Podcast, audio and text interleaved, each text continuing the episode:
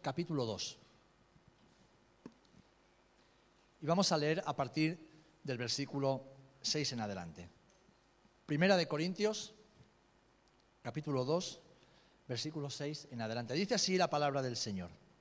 Sin embargo, hablamos sabiduría entre los que han alcanzado madurez, y sabiduría no de este siglo, ni de los príncipes de este siglo, que perecen.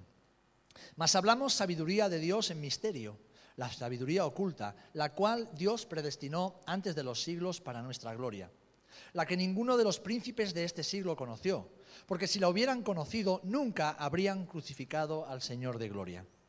Antes bien, como está escrito, cosas que ojo no vio, ni oído oyó, ni han subido en corazón de hombre, son las que Dios ha preparado para los que le aman. Pero Dios nos las reveló a nosotros por el Espíritu, porque el Espíritu todo lo escudriña, aún lo profundo de Dios. Porque ¿quién de los hombres sabe las cosas del hombre, sino el Espíritu del hombre que está en él? Así tampoco nadie conoció las cosas de Dios, sino el Espíritu de Dios. Y nosotros no hemos recibido el Espíritu del mundo, sino el Espíritu que proviene de Dios para que sepamos lo que Dios nos ha concedido. Lo cual también hablamos, no con palabras enseñadas por sabiduría humana, sino con las que enseña el Espíritu, acomodando lo espiritual a lo espiritual. Porque el hombre natural no percibe las cosas que son del Espíritu de Dios, porque para él son locura y no las puede entender, porque se han de discernir espiritualmente.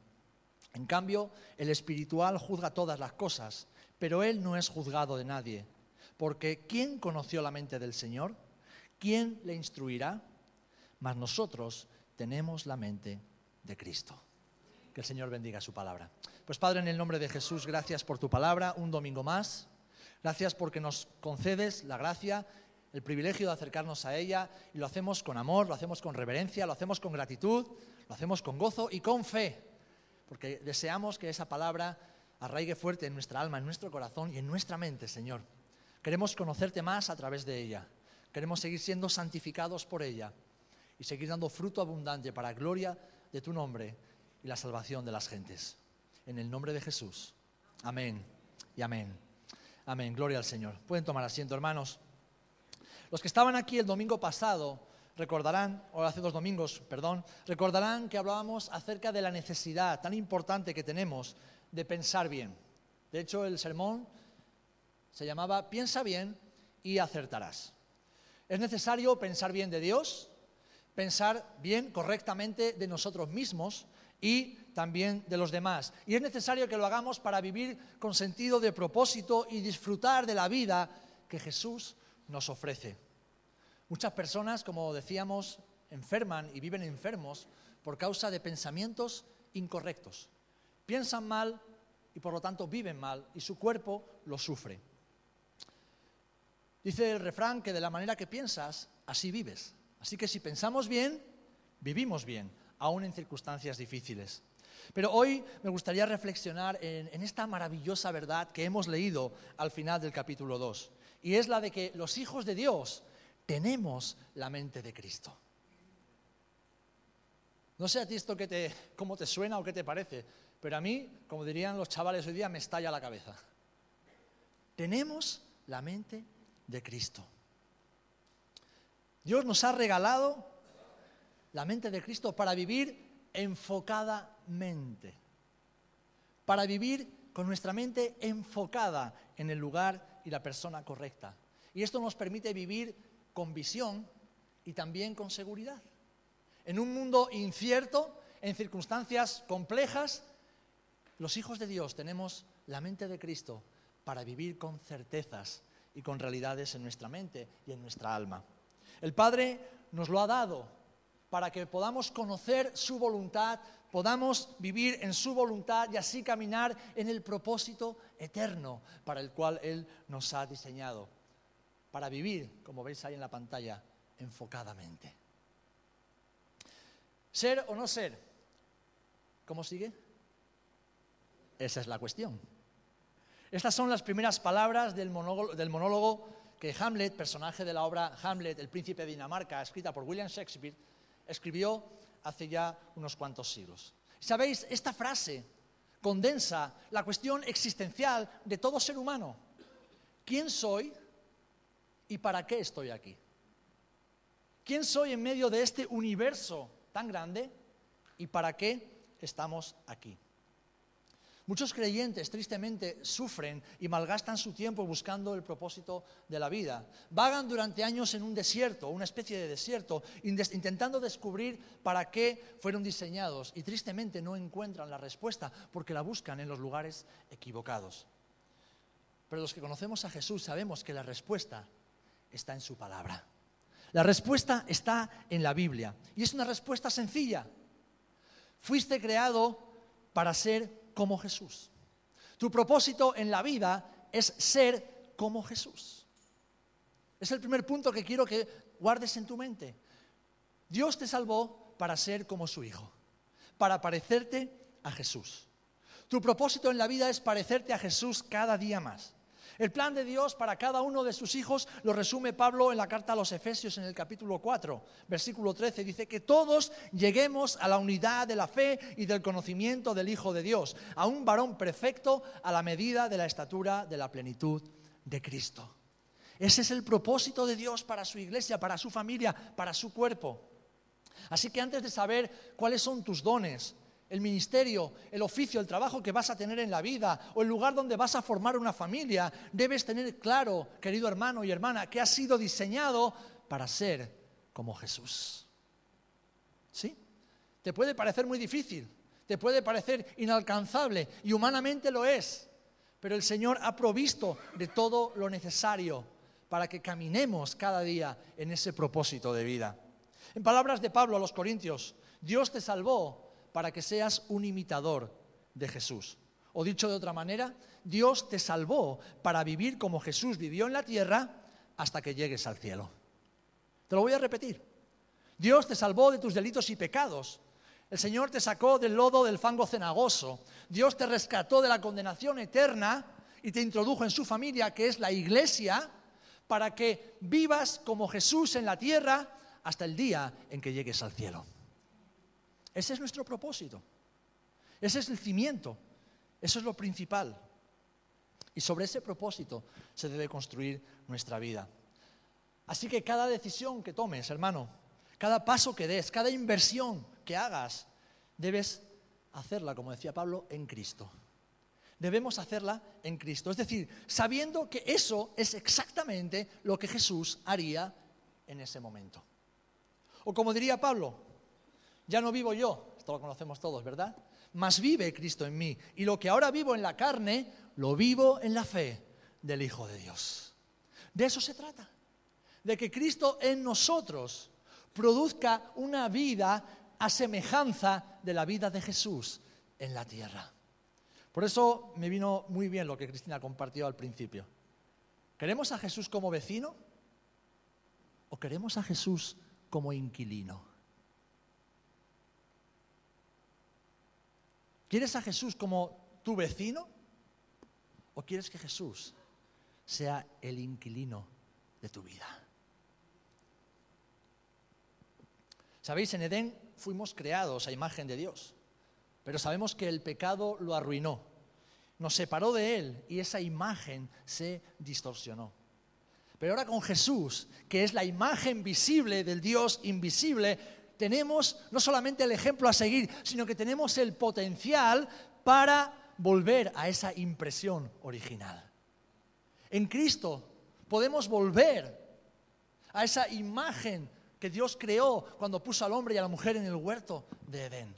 A imagen y semejanza de Dios los creó.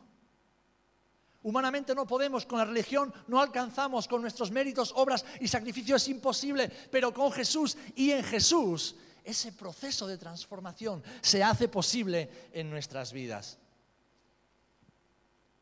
Ahora, ¿cómo? Bueno, recuerda lo que dije al principio, vivimos como pensamos. Y si tenemos la mente de Cristo, ahora podemos pensar como Él. Ahora podemos pensar como Él. ¿Por qué? Porque tenemos su Espíritu. Tenemos el Espíritu de Dios. Tenemos el Espíritu Santo en nosotros tenemos el Espíritu que moraba en Jesús dentro de nosotros. El Padre te ha dado el Espíritu Santo, lo hemos leído. El mismo espíritu que había en Jesús ahora vive dentro de ti. Además Jesús lo prometió. Jesús prometió que nos daría al Espíritu Santo. Dice Juan capítulo 14, versículos 15 en adelante, si me amáis, guardad mis mandamientos. Y yo rogaré al Padre y os daré otro consolador para que esté con vosotros para siempre el Espíritu de verdad, al cual el mundo no puede recibir porque no le ve ni le conoce, pero vosotros le conocéis porque mora con vosotros y estará en vosotros. ¿Y sabéis? Jesús cumplió su promesa. ¿Cuántos somos testigos de que Jesús cumplió su promesa? Él envió a su espíritu. Dice, por cuanto sois hijos, Dios envió a vuestros corazones el espíritu de su Hijo, el cual clama, Abba Padre. Gálatas 4:6. Un espíritu de vida y de poder para vivir como Jesús. Pues no habéis recibido, dice Romanos 8:15, el espíritu de esclavitud para estar otra vez en temor, en angustia, en incertidumbre. No, sino que habéis recibido el espíritu de adopción por el cual clamamos, Abba, Padre. El espíritu mismo de Dios da testimonio a nuestro espíritu que somos hijos e hijas de Dios. Así que Dios ha depositado en nosotros todo lo necesario para cumplir su propósito máximo en la vida, que es que nos parezcamos a Jesús. Hemos leído en versículo 12 del capítulo 2 de Corintios, pero Dios nos la reveló a nosotros por el Espíritu, porque el Espíritu todo lo escudriña, aún lo profundo de Dios. Es decir, el Espíritu Santo nos permite conocer lo que Dios tiene para nosotros. Dice, porque ¿quién de los hombres sabe las cosas del hombre sino el espíritu del hombre que está en él? Así tampoco nadie conoció las cosas de Dios sino el espíritu de Dios. Nadie puede conocer lo que Dios piensa sino el espíritu de Dios. Nadie puede saber lo que Dios siente, lo que Dios está eh, eh, em, trabajando en su interior, en su ser, sino el espíritu de Dios mismo, que es uno con él. Pero fíjate lo que dice. Y nosotros no hemos recibido el espíritu del mundo, sino el espíritu que proviene de Dios, para que sepamos lo que Dios nos ha concedido. Hermanos, esto es maravilloso. Saber lo que el Dios infinito, eterno, inalcanzable para el ser humano, está en nosotros para que sepamos lo que Él nos ha dado, lo que Él nos ha concedido.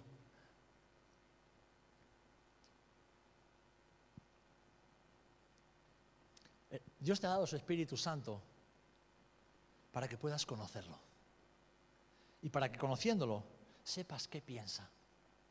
¿Sabe? Yo me angustio con los hermanos que, no saben lo que Dios quiere para sus vidas. Me angustio. Porque entiendo que son hermanos todavía inmaduros y frágiles, débiles en la fe. Porque Dios nos ha dado su Espíritu Santo. Y desde el momento en que conocemos al Espíritu Santo, aprendemos a conocer lo que el Espíritu Santo piensa y tiene para nuestras vidas. Así que si en este momento de tu vida no sabes lo que Dios tiene para ti, tu mayor desafío no es saber más de Biblia, es saber más de Dios. Lo vas a conocer a través de la Biblia, pero sobre todo lo vas a conocer a través de la intimidad con el Padre. Cosas que ojo no vio, oído no oyó, son las que Dios ha reservado para los que los que le aman. Los que le aman. Y nosotros pasamos tiempo con aquella persona a quien amamos. Las personas a las que no amamos no, nos gusta o, intentamos no pasar demasiado tiempo con ellas. Por eso, si amamos a la iglesia, nuestro deseo es estar con la iglesia. Si amamos a nuestros hijos, deseamos estar con los hijos. Si amamos a nuestro esposo, a nuestra esposa, a nuestros familiares, deseamos pasar tiempo con ellos porque los amamos. Y al estar juntos, nos vamos conociendo. Vamos descubriendo qué piensa el otro, cómo piensa, por qué piensa así. Y eso produce relación y produce intimidad. Así que debemos conocer a Dios a través de la intimidad con Él, para saber qué es lo que piensa, para saber quiénes somos y cuál es nuestra verdadera identidad, porque nuestra identidad no está en lo que nosotros pensamos de nosotros mismos, nuestra identidad está en lo que Dios piensa de nosotros. Amén. Por eso es importante pensar bien de Dios, pensar correctamente de Él, y para pensar bien de Dios hay que conocerlo. Si no lo conocemos no podemos pensar bien de Él. ¿Cuántas veces sospechamos de las personas y sospechamos mal sencillamente porque no las conocemos en la intimidad, no las conocemos de verdad? Y nos quedamos con un gesto, con una palabra, con lo que nos han dicho, con lo que hemos entendido. Pero cuando realmente descubrimos cómo es esa persona, nos damos cuenta de, ay, tenía que haberla conocido antes de juzgarla. Pues muchas veces nos pasa lo mismo con el Señor. Tenemos una imagen distorsionada de Dios porque no lo conocemos. Tenemos una imagen teológica de Dios. Tenemos una imagen emocional de Dios, una imagen racional de Dios, pero no tenemos esa imagen real que Él quiere imprimir en tu alma y en tu corazón. Conociéndolo sabemos lo que Él nos ha dado por medio de Jesús y también por su Espíritu somos capacitados para cumplir la misión de Jesús. Pero recibiréis poder, dice Hechos 1.8 cuando haya venido sobre vosotros el Espíritu Santo y me seréis testigos en Jerusalén, en toda Judea, en Samaria y hasta lo último de la tierra. Amén. Sí que hermano, hermana, tu propósito en la vida es ser como Jesús, es tu meta, es tu goal, es, lo, lo que más debes aspirar y desear en tu vida, parecerte cada día más a Jesús. Y para eso Dios te ha dado su espíritu. Y por medio de su espíritu, el Señor te ha dado la mente de Cristo. Y quiero hablar en este momento, en el punto central de esta reflexión, el poder de la mente de Jesús. El poder de la mente de Jesús actuando en nosotros. ¿Saben por qué tantas veces tenemos ideas tan distorsionadas de nosotros mismos y de lo que nos rodea? Porque no dejamos que la mente de Cristo actúe y opere en nuestras vidas. Muchas veces tomamos decisiones erróneas, sencillamente porque no hemos aprendido a pensar como Jesús piensa y quiere que pensemos en nuestra mente. Tener la mente de Cristo significa que tenemos la capacidad sobrenatural de comprender lo que Dios piensa. Fíjate en esto, tenemos la capacidad sobrenatural de comprender lo que Dios piensa para que podamos pensar como Él lo hace. Yo sé que más de uno está diciendo, ah, eso es imposible, Dios es infinito. Claro que sí, pero es que el Espíritu Santo de Dios también es infinito y mora en ti. Y la palabra de Dios es eterna y mora en nuestros corazones. Es el misterio de la encarnación y Dios quiere encarnarse en nuestras vidas. Él quiere hacerse real, quiere que esa imagen original que Él puso en el ser humano, en el huerto de Edén, se haga realidad en tu vida y en mi vida por medio del Espíritu Santo, por medio de la palabra y por medio del ejemplo que tenemos en Jesús. Y es posible, es posible, mis queridos hermanos. Si no, el Señor no lo demandaría de nosotros. Dios nunca nos pide nada que no podamos alcanzar. Así que Él con su mente nos ha dado la capacidad, la cual debemos hacer uso de ella. La capacidad sobrenatural de comprender lo que Dios piensa para que podamos pensar como Él lo hace. Aquellos que tenemos la mente de Cristo, como hemos leído en el versículo 14, podemos discernir las cosas espirituales que el hombre natural, es decir, aquel hombre mujer que no ha nacido de nuevo en Cristo, no puede entender, no puede comprender y no puede ver. ¿Cuántas veces le predicamos el Evangelio a las personas y no entienden algo tan sencillo como que son pecadores y necesitan de un Salvador? E intentamos explicárselo de una manera, de otra, intentamos ponérselo... De... No, hasta que el Espíritu Santo no se lo revele, no lo van a entender. Porque el que convence de pecado, de justicia y de juicio es el Espíritu Santo. Porque el que abre los ojos del entendimiento es el Espíritu Santo. Pero eso nos pasa también a nosotros como creyentes, mis amados. Tantas veces las cosas están meridianamente claras ante nuestros pies, ante nuestros ojos, y no las entendemos porque queremos entenderla con nuestra mente natural, con nuestra mente carnal, queremos filtrar a través de nuestras emociones, de nuestra experiencia, y no necesitamos que la mente de Cristo actúe en nosotros para comprenderla. Ahora bien, ¿cómo actúa la mente de Cristo? Salvando las distancias, quiero poner un ejemplo muy, muy gráfico, muy práctico y muy cotidiano para ilustrar esta realidad en tu vida y en mi vida. ¿Vale? Y quiero que pienses por un instante en, la mente, en tu mente, la mente del ser humano, como un ordenador. ¿vale? Todos tenemos un ordenador, un portátil, eh, todos tenemos eh, esos eh, instrumentos, aparatos electrónicos en nuestra casa, con lo que ya no podemos vivir. Prácticamente no se puede vivir sin eso, ¿verdad? Pues piensa en la mente como un ordenador, ¿vale? Y un ordenador que ha sido contaminado por un virus destructivo. Y este virus se llama pecado. ¿Vale? Ahora piensa que el Espíritu Santo es una especie de programa antivirus que ha sido instalado en tu disco duro. Una vez que ese programa se instala, los que estáis familiarizados con la informática sabéis de qué hablo, ese programa que es la mente de Cristo, tiene el poder y la capacidad de afectar a todos los sistemas del ordenador, eliminando aplicaciones dañinas y reemplazándolas por aplicaciones buenas y funcionales. Explicado así como para andar por casa y para niños, esto es lo que el Espíritu Santo, a través de la mente de Cristo, tiene capacidad de hacer en tu vida y en mi vida. Se instala algo que elimina lo que está dañado, que borra lo que está contaminado y que produce aquello que es bueno, que es necesario y que viene de Dios.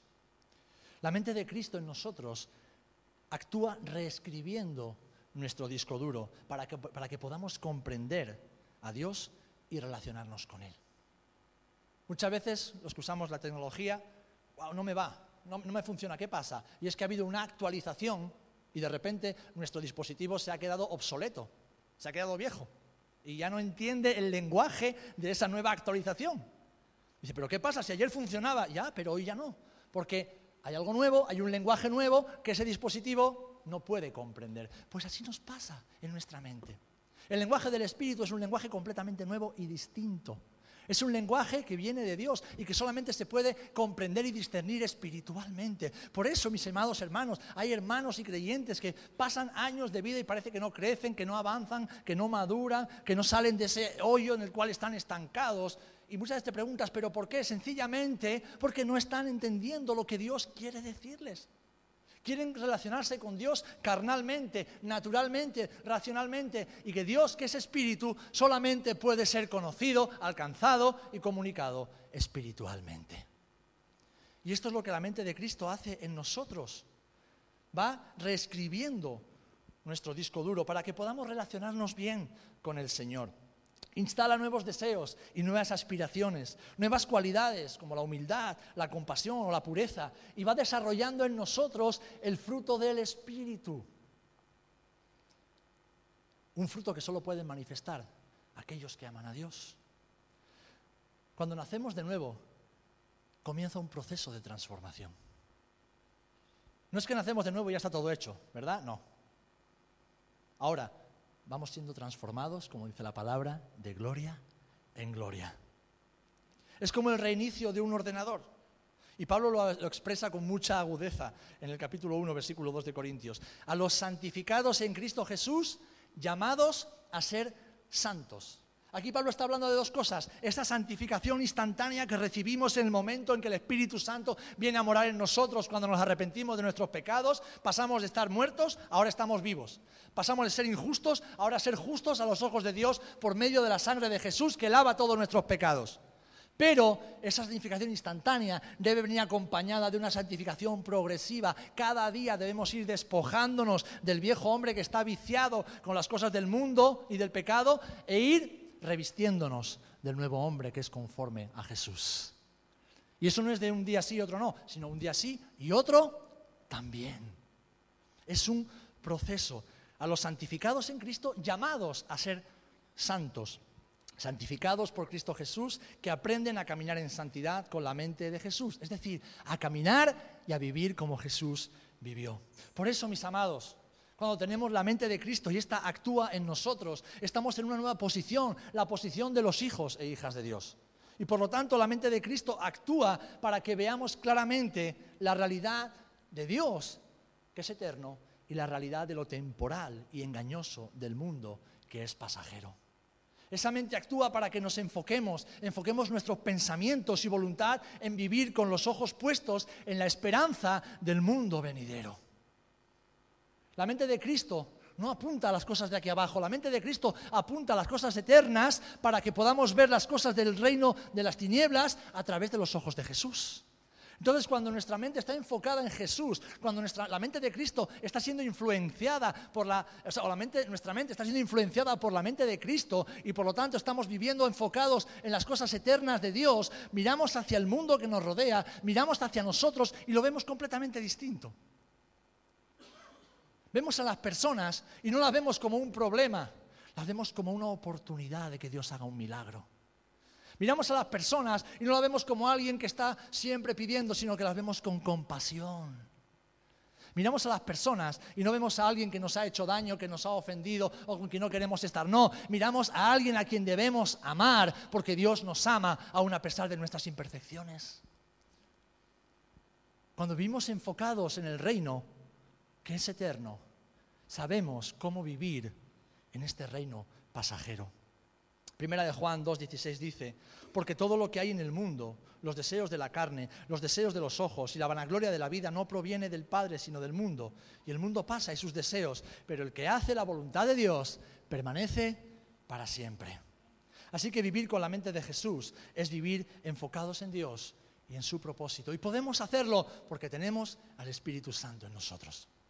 Quiero que te repitas esta verdad.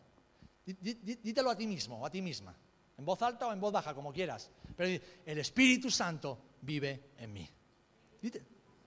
El Espíritu Santo vive en mí. Tus oídos tienen que escuchar eso. El Espíritu Santo vive en mí. Y por lo tanto tengo la mente de Cristo. Tengo la mente de Cristo. Tal vez estés viviendo en pecado en este momento y ni siquiera te atrevas a decir eso. Pero el hecho de que tú hayas pecado en este momento no quiere decir que Dios haya cambiado quiere decir que tienes que arrepentirte de tu pecado y volver a ese diseño original, donde el espíritu gobierna y la mente actúa en tu mente. El hecho de que en este momento tal vez no te sientas cerca de Dios puede condicionarte y decir, bueno, pero es que en este momento de mi vida, eso de la mente de Cristo, mirad, si Dios dice algo en su palabra, es y punto. Es y punto. Ahora, como colaboradores que somos de Dios, debemos empezar a colaborar en nuestra propia obra de santificación.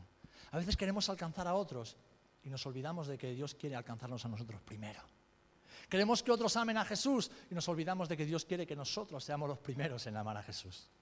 Queremos que otros sigan a Jesús, pero nosotros no queremos seguir a Jesús. Si eres un hijo o una hija de Dios, de acuerdo a la palabra del Señor, tienes la mente de Cristo. Es decir, tienes el potencial de pensar como Jesús piensa.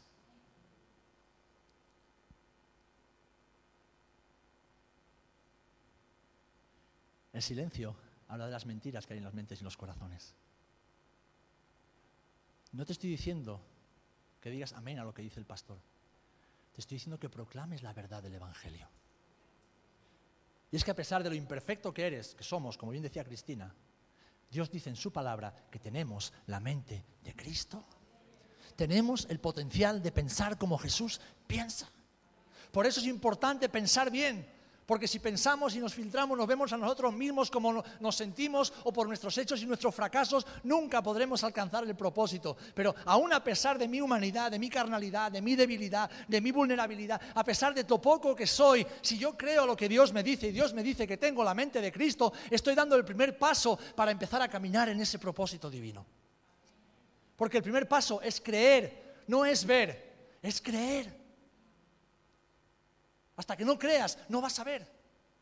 Hasta que no creas, no te vas a mover de ese lugar de miseria y conmiseración. Necesitas creer, vale Señor, mi vida en este momento es un completo desastre, pero tú me has dado tu mente, yo tengo tu espíritu, yo sé que soy tu hijo. Así que por favor, ayúdame a creer esto y a caminar en esta realidad. De eso se trata, hermanos. De eso se trata. ¿Estáis entendiendo lo que la palabra nos está diciendo en esta mañana? ¿Lo estáis comprendiendo? Pues entonces es que el Espíritu Santo ya está actuando en vuestros corazones. Porque para un incrédulo esto sería, como dice la palabra, locura. Locura. Una vez, hace años, compartí eh, una serie acerca del reino de Dios. Y había un hombre en las redes sociales que cada vez que, como en una serie de varias predicaciones, cada vez que se, compartía en las redes, lo que ponía debajo era, este tío está loco, no sabe dónde está. Se metía conmigo, me decía, este tío está loco, no tiene los pies sobre la tierra. Y alguien me dice, Serafín, ¿no te molesta? Digo, no, ¿cómo voy a molestar? Es normal que no lo entienda. Y es normal que me insulte, porque para él estoy loco.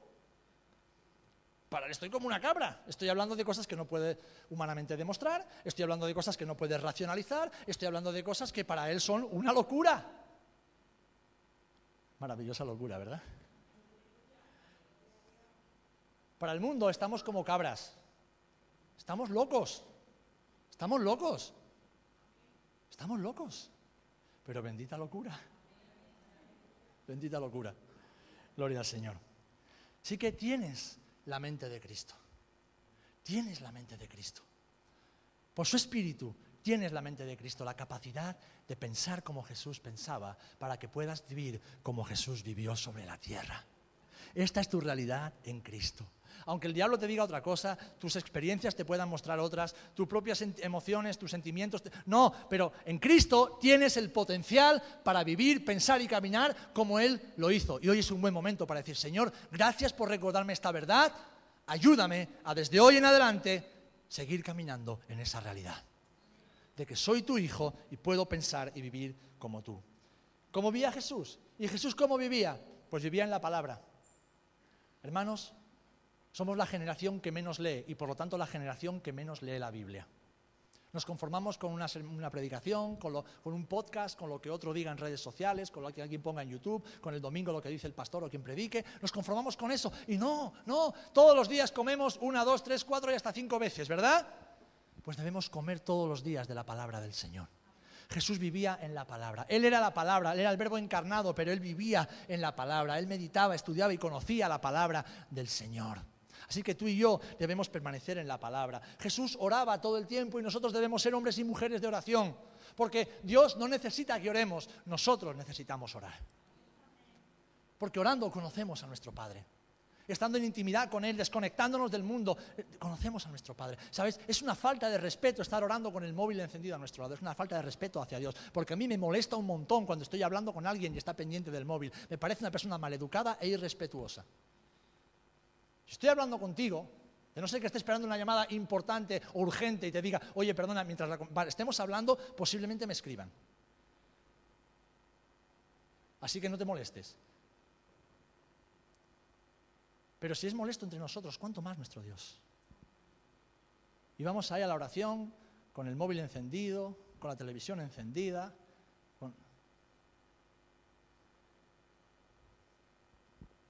Ahí lo dejo, piénsalo. Comunión. Jesús siempre estuvo rodeado de sus hermanos. Jesús siempre estuvo rodeado de sus amigos. Jesús sabía que parte de su propósito era darnos ejemplo y él siempre se rodeó de los suyos. Jesús no caminó solo. Le tenemos un dicho en las asambleas de Dios. ¿Quieres ir rápido? Vete solo. ¿Quieres llegar lejos? Vete acompañado. Vete acompañado. No hay Robinson's Crusoe, no hay superhéroes en la vida cristiana. Hay hombres y mujeres dependientes de Dios y necesitados los unos de los otros. Nos necesitamos. Y Jesús nos dejó ejemplo. Cuando fue a Getsemaní, ¿qué hizo? Pedro, Jacobo, Juan, acompañadme. Estoy extremadamente triste y solo no voy a poder. Por favor, orad conmigo. Cuando se transfiguró, se llevó a Pedro, a Jacobo y a Juan. Oye, venid conmigo, quiero enseñaros algo importante. Pero allá donde iba Jesús iba siempre acompañado. Cuando los discípulos le dijeron, Señor, enséñanos a orar, ¿por qué era? Porque él, aunque se ponía aparte, dejaba que le vieran orar. Es decir, estaba con ellos cuando oraba. Y ellos querían aprender a orar como Jesús. Así que, comunión y servicio. ¿Quieres conocer los planes de Dios para tu vida? Sirve a Dios. En lo poco que puedas hacer en este momento, pero sirve al Señor. Sirve al Señor. Sirve al Señor. Uno cuando llega a una empresa en lo secular, no empiezas de jefe, ¿verdad? No empiezas en, un cargo alto. Tienes que empezar por lo pequeñito. Tienes que empezar por lo que nadie quiere hacer, por lo que nadie más tiene que hacer. Tienes que empezar por abajo, por lo que sabes hacer. E ir aprendiendo, ir familiarizándote e ir mostrando fidelidad a Dios y a tus compañeros. Ir mostrando de que eres alguien confiable. Pero sirve, sirve. No dejes de servir. No dejes de poner tus manos en el arado. Si eres un hombre o una mujer de la palabra, de oración y de comunión, serás un hombre de servicio que vive conforme a la mente de Cristo. Porque Jesús nunca ha dejado de servirnos. Jesús aún hoy desde el cielo te sirve y me sirve. Porque dice la palabra que Él intercede por nosotros todo el tiempo delante del Padre. Él sigue sirviendo a su iglesia. Y alguien que tiene la mente de Cristo nunca deja de servir y nunca desecha un servicio, por muy pequeño que le pueda parecer porque en el reino de Dios lo más pequeño es lo más honrado para el Padre. Y por último, quiero terminar con estas palabras. Piensa y vive como Jesús, puesto que tiene su espíritu, tiene su mente y ha sido diseñado para ello. Piensa y vive como Jesús, pues tiene su espíritu, tiene su mente y ha sido diseñado para ello. Y Jesús vivía deseando glorificar a Dios en todo. Amén. Con nuestra mente deseamos nuestra gloria, deseamos nuestro mérito, deseamos nuestro reconocimiento y nuestra honra, pero con la mente de Cristo deseamos única y exclusivamente que el Señor sea glorificado. Padre, glorifica tu nombre. Entonces viene una voz del cielo que dice, lo he glorificado y lo glorificaré otra vez. Juan 12, 28. Segundo lugar, alguien que vive y piensa con la mente de Cristo es alguien que anhela la salvación de todos los hombres. Jesús no vino para condenar, Jesús vino para salvar a todos, que ninguno se pierda porque el Hijo del Hombre vino a buscar y a salvar lo que se había perdido. Lucas 19:10. En tercer lugar, alguien que vive con la mente de Cristo vive en humildad. Y tenemos el ejemplo en Filipenses capítulo 2 del 5 al 8. Él se humilló a sí mismo, siendo Dios, teniendo la forma de Dios, Él se hizo hombre, Él se humilló. Y Él dijo, sed como yo, mansos y humildes. Te voy a dar la clave del éxito en la vida y en el ministerio, el matrimonio, la paternidad y cualquier área de tu vida. Sé humilde. Porque al que se humilla delante del Señor, el Señor lo exalta cuando fuere tiempo. Esa es una matemática del cielo que siempre se cumple, siempre se cumple. Jesús se humilló y el Señor lo exaltó hasta lo sumo. Aquellos que se humillan delante del Señor, aquellos que dicen, Señor, no mi voluntad, sino la tuya, aquellos que dicen, ya está bien de hacer siempre lo que yo digo, de querer siempre hacer como yo digo, no, voy a hacer lo que Dios me pide y voy a aprender a vivir y caminar en comunidad, como parte del cuerpo. Esos hombres y mujeres piensan como Jesús y caminan como el Señor. Amén. Cuarto, mostrando siempre un corazón compasivo. Mateo 9:36, entre otros lugares, dice que cuando vio a las multitudes, tuvo compasión de ellos, porque dice que estaban indefensos, como ovejas que no tienen pastor. Alguien que piensa como Jesús tiene compasión de las personas. Tiene compasión. Porque necesidades hay siempre. Ovejas rebeldes, a patadas. Alguna cabra entre el rebaño también y personas que no quieren saber nada de Dios, pero que están desesperadas por Él. Vivimos rodeados de ellas, pero tenemos que ser compasivos como Jesús era compasivo. Jesús fue compasivo con sus enemigos. En la cruz les dijo, Padre, perdónalos, yo ya los he perdonado, pero tú perdónalos también. Porque no saben lo que están haciendo. Compasivos. Y por último, viviendo en obediencia siempre al Señor. Fijaros qué maravillosas palabras de Jesús. No puedo hacer yo nada por mí mismo. Según oigo, así juzgo, y mi juicio es justo, porque no busco mi voluntad, sino la voluntad del que me envió, la del Padre. ¡Wow! Jesús diciendo, no puedo yo hacer nada por mí mismo. Jesús diciendo, no puedo yo hacer nada por mí mismo. ¿Qué puedes hacer tú por ti mismo? ¿Sabes lo que hago yo por mí mismo? Te lo voy a decir, el ridículo. Voy haciendo el ridículo por la vida cuando lo hago por mí mismo el ridículo. Voy quedando en evidencia delante de Dios y de mis hermanos y del mundo también en ocasiones. Así que seamos como Jesús. Digamos, Señor, no puedo hacer nada por mí mismo. No busco mi voluntad, busco la tuya. Así que lo que tú me digas, eso voy a hacer. Lo que tú me ordenes, eso voy a obedecer.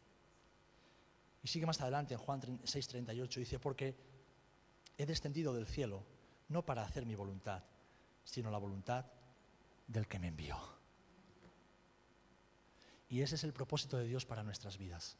Hacer la voluntad de aquel que nos salvó. Ese es el propósito supremo, máximo al que puedes aspirar. Y si ese es el cimiento de tu vida, vivir como Jesús vivió, te aseguro que todo lo demás, todo lo demás se irá arreglando. Todo lo demás irá poniéndose en su lugar. Todo lo demás irá bien porque tenemos la mente de Jesús.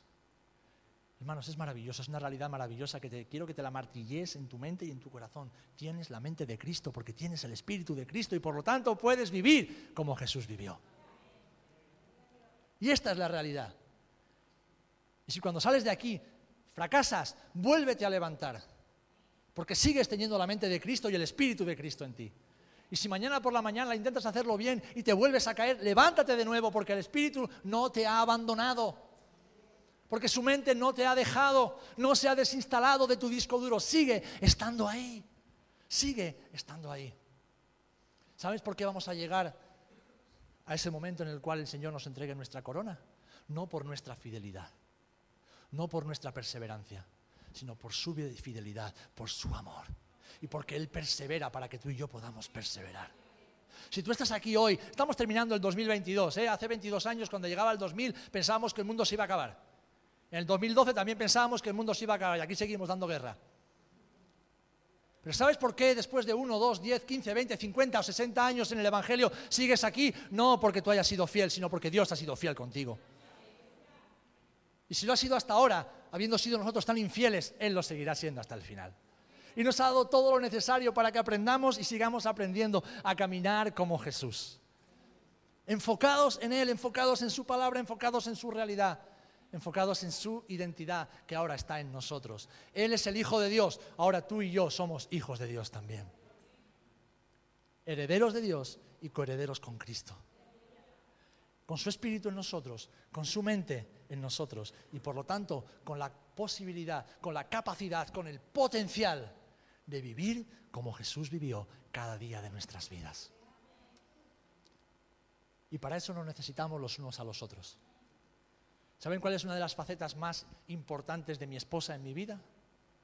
Tener que rendirle cuentas. Tener que rendirle cuentas. Un hombre no es el que hace siempre lo que quiere e impone su voluntad a su mujer y a sus hijos. Un hombre es el que sabe rendir cuentas, el que desnuda su corazón delante de Dios y de las personas que lo aman y no tiene miedo a que le digan, por aquí no debes ir. Un hombre de Dios es el hombre que se sujeta a Dios y se sujeta a sus hermanos. Un hombre de Dios es aquel que sabe lo que tiene que hacer en cada momento porque sabe lo que su padre le está diciendo en cada momento. Y una de las facetas que mi mujer tiene y que yo tengo para ella es la de rendirnos cuentas mutuamente. Porque no caminamos solos, porque nos necesitamos. Y la iglesia está aquí para que no camines solo en tu caminar con Cristo. Y para decirte, hermano, no sigas por ahí. Hermana, no vayas por ese camino, te vas a hacer daño. Cristo te ha diseñado para algo mucho más sublime.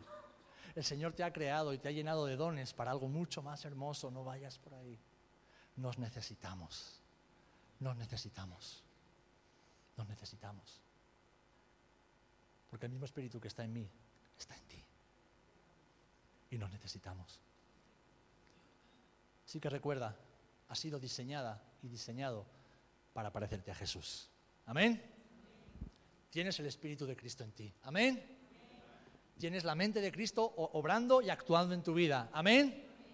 Y por lo tanto puedes vivir y pensar como Jesús lo hace. Amén. Música